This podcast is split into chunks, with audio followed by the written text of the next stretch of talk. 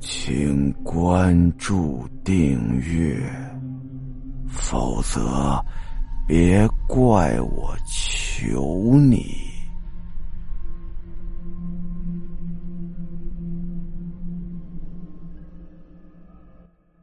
他回到家之后啊，坐下来休息。不一会儿，就听哗啦一声，他柜子里的航空母舰倒了。阿亮吓了一跳啊！这航母底下呀，那可是有底座的，怎么无缘无故的倒了呢？赶紧过来把航母收拾完。刚收拾完，又听到哗啦一声，他一层的坦克模型全部都倒了。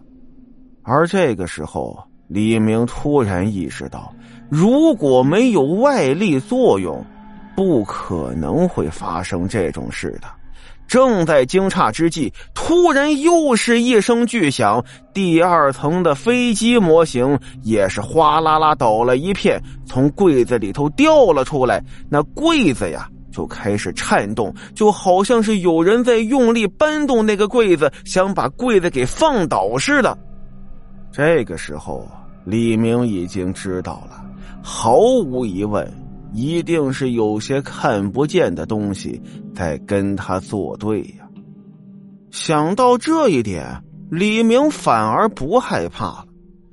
他想着自己当过兵，身体又壮，阳气这么盛，不管什么不干净的东西，肯定伤不了他的身。他狠狠骂了几句，竟然到卧室睡觉去了。不过呀，在那段时间里。他尽量都晚点回家，或者呀，干脆在单位值班不回家。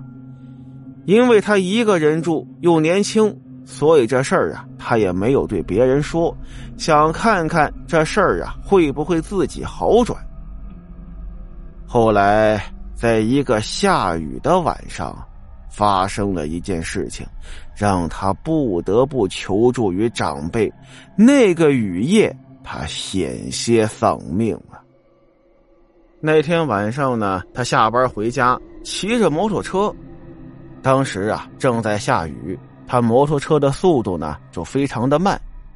而他的摩托车在经过十字路口的时候，突然失去了控制，整个车加速的冲了起来，就跟离弦的箭一样，冲到了马路对面，然后轰隆一声。不知道撞到了什么，李明啊，就失去了知觉。雨是越下越大呀，他就那么躺在街上，也不知道过了多久，一个也是骑着电动车的女孩看见了他，把他给扶了起来。李明说：“别扶他，因为李明知道那绝对不是一场普通的车祸。”这个时候，李明的腿呀。肿的就跟西瓜一样大了，他慢慢的坐起来，用衣服袖子勒紧了大腿，坚持不去医院，让那个女孩呢把他送回家。李明当时就有种感觉，如果他去了医院，让医生折腾一顿，打上针，做各种检查，保准没命。他靠着他坚强的意识支撑着。回到了家里，躺在了床上，感觉到莫名的恐慌啊！他把手枪又拿了出来，上好膛，对着打开的卧室门，随时准备好射击。夜晚上。半梦半醒的，他都不敢睡过去，恍恍惚惚的看见了一个瘦瘦的中年男人，满脸鲜血的站在他的门口，笑着看着他。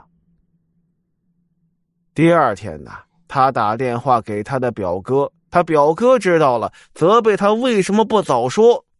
表哥呢，找来一位大师给李明做法驱邪，这事儿啊。才慢慢的好了起来。李明事后回忆呀，当天晚上站在他卧室门口冲他笑的那个男的，似曾相识，总感觉好像是以前办过的一个案子里头的犯人。他还有点印象，因为他当时去过现场，那个犯人因为拒捕被当场枪毙了。而且那个犯人身上穿的那件衣服，仔细回忆回忆，好像就是他当时开着车压的那件烧着一半的衣服。整个事件过去之后呢，又过了两三天，李明的身体各方面都恢复了。他又让他的同事开着车带他到之前出事的十字路口去看一下。路上啊，同事就问他当天他是不是喝酒了。李明坚决否认，肯定没有喝。当时啊，他印象很清楚，摩托车的速度放得很慢，在靠近十字路口的时候，雨水突然模糊了他的眼睛。等到两人开着车呀来到十字路口的时候，发现他的摩托车还那么安安静静的躺在路边，没人收拾呢。但是很奇怪，那摩托车呀，竟然都已经锈透了，都不敢动了，感觉一动就成渣了。